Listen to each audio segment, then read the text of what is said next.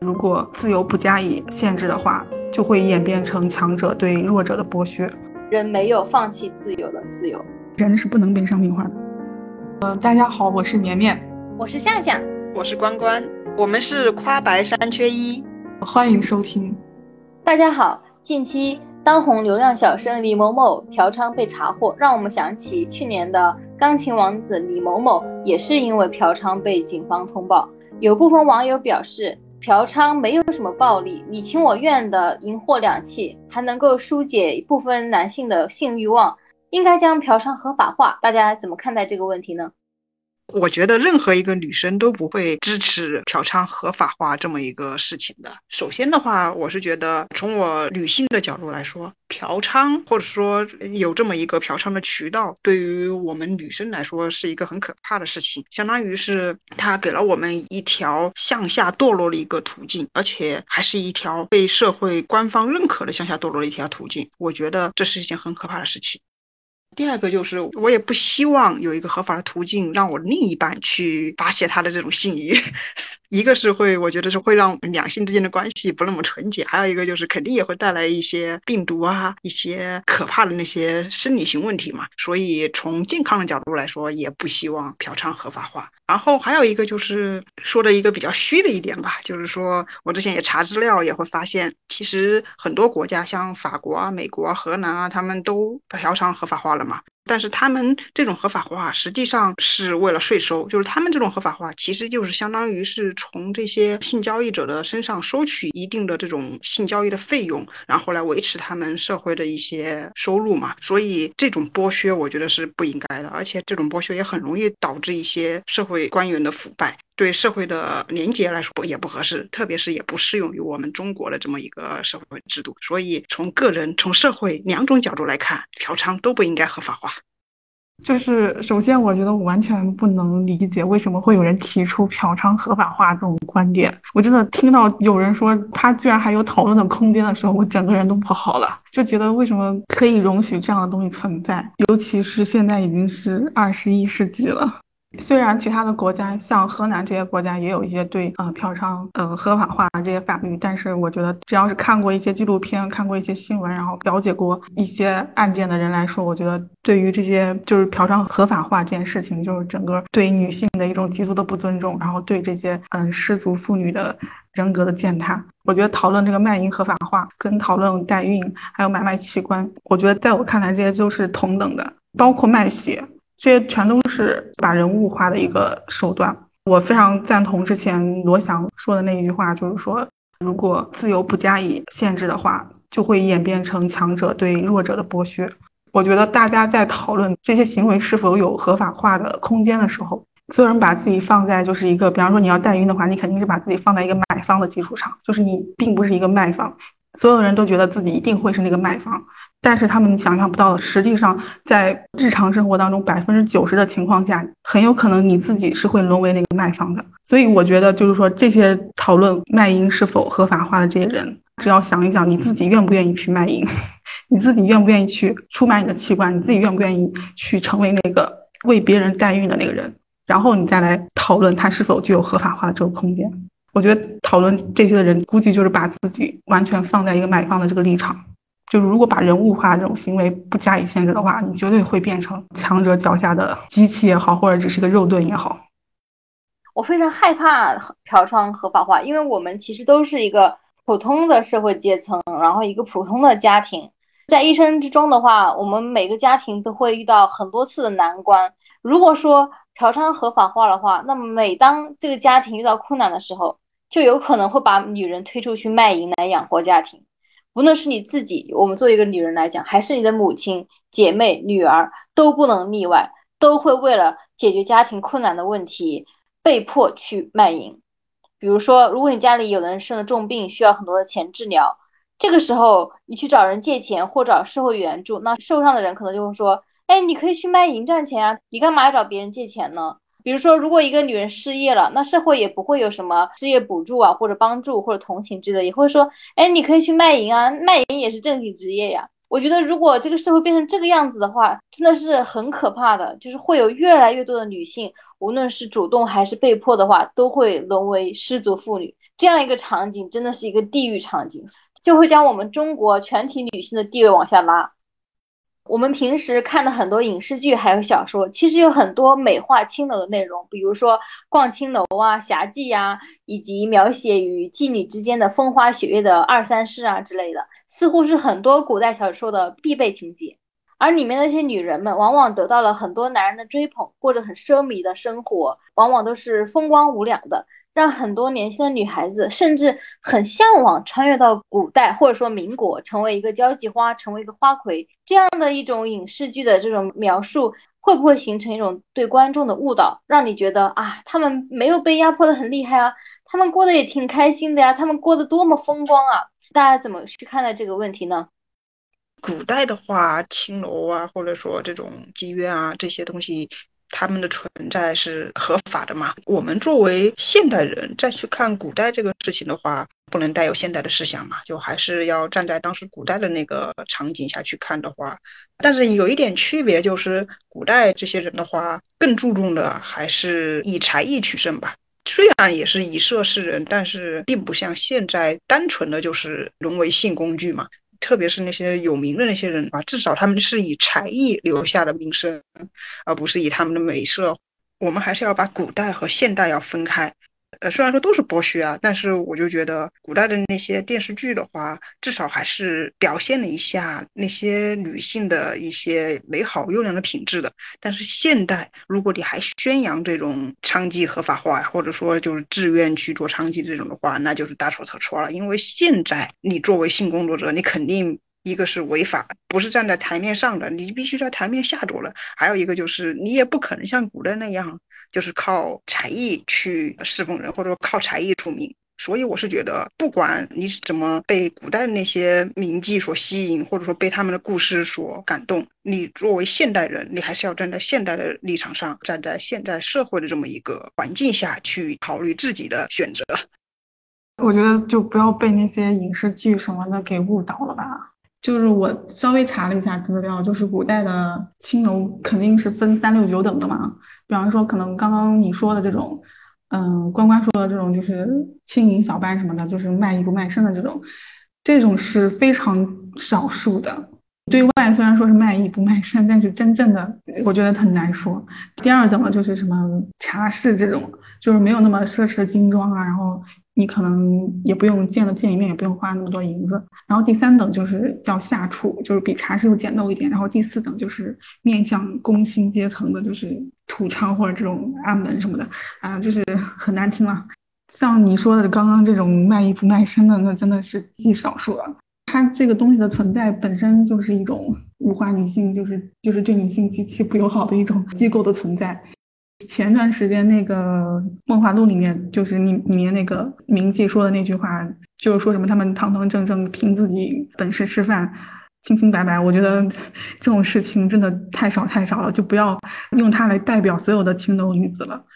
你要想这么多青楼女子，你名留青史的也就那么几个有才气的，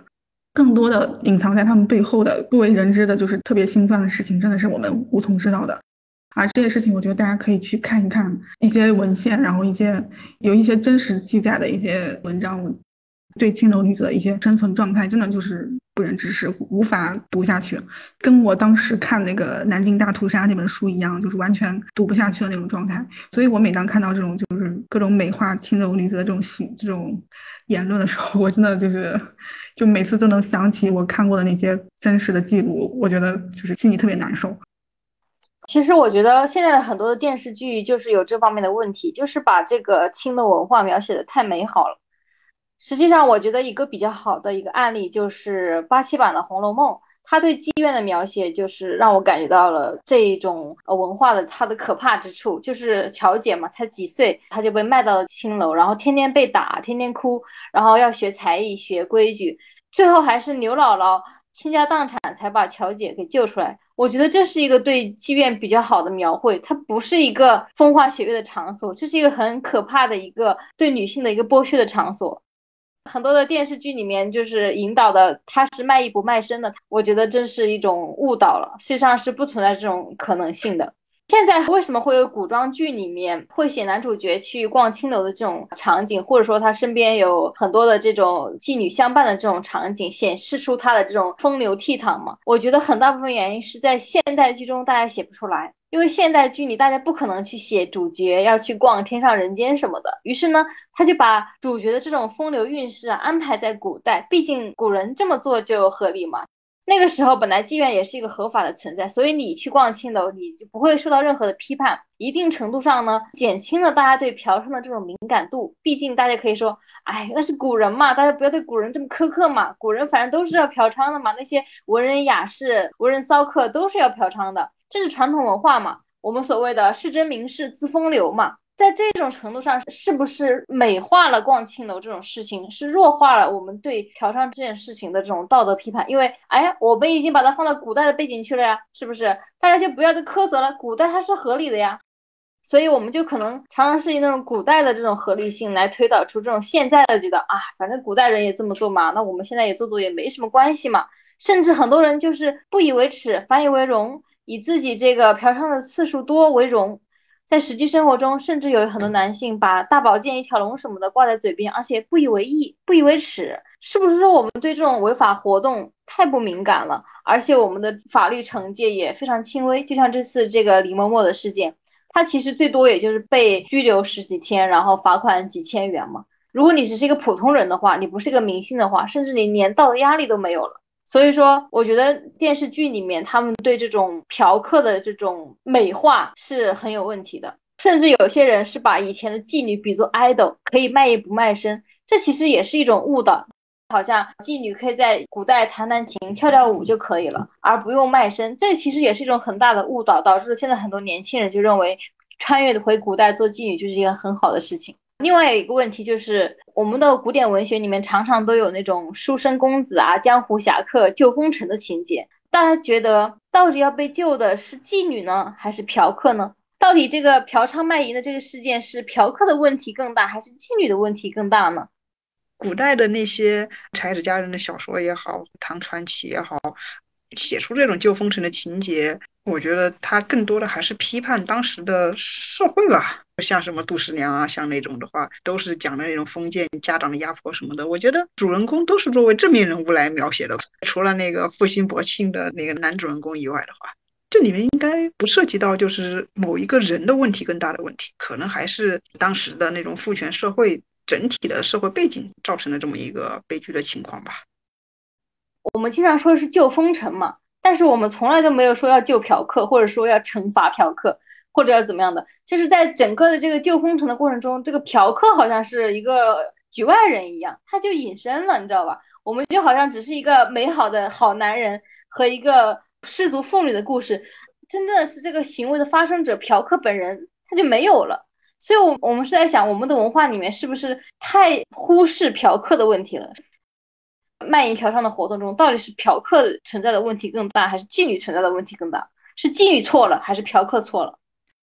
我觉得这不仅仅是我们的文化的问题，这是整个男权文化的问题。在整个以男性为尊的这么一个社会背景下的话，女性永远都只是作为一个附属品嘛，只是一个商品，或者说只是一个他们的性教育的一个工具。从我们女性的角度来说，那我们肯定会认为是那些让我痛苦的人，他们的问题更大嘛。但如果从男性的角度来讲，他们可能就会觉得这不是个什么事儿，